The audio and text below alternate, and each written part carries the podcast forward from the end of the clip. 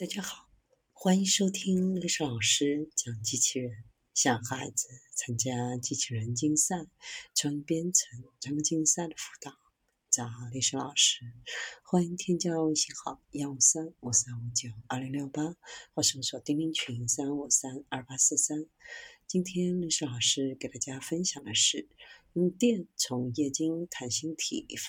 制成的人造纤维，表现的像人的。肌肉纤维。加利福尼亚大学的一组研究人员开发出一种制造人造纤维，性能与人类的肌肉纤维非常相似。多年来，科学家们一直在努力创造人造肌肉，替代人类患者失去的肌肉，赋予机器人类似人类的品质。与人类肌肉纤维非常相似的这种纤维，由于复杂的性质，响应时间很慢，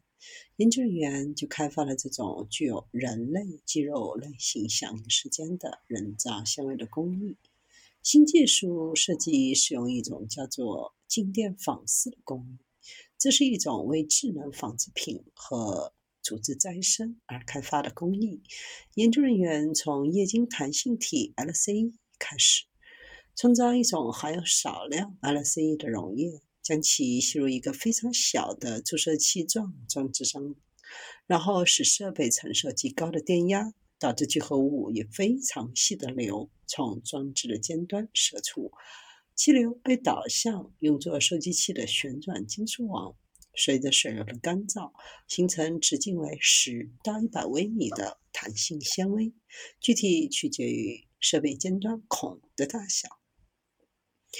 对该纤维的测试表明，它具有与人类肌肉纤维相似的特性：抗拉强度、高空的密度、快速响应能力，还可以使用热或近红外光激活或收缩纤维。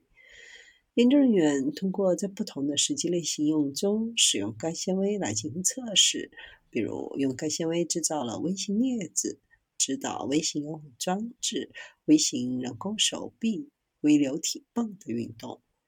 这是一个可用于制造各种应用的纤维。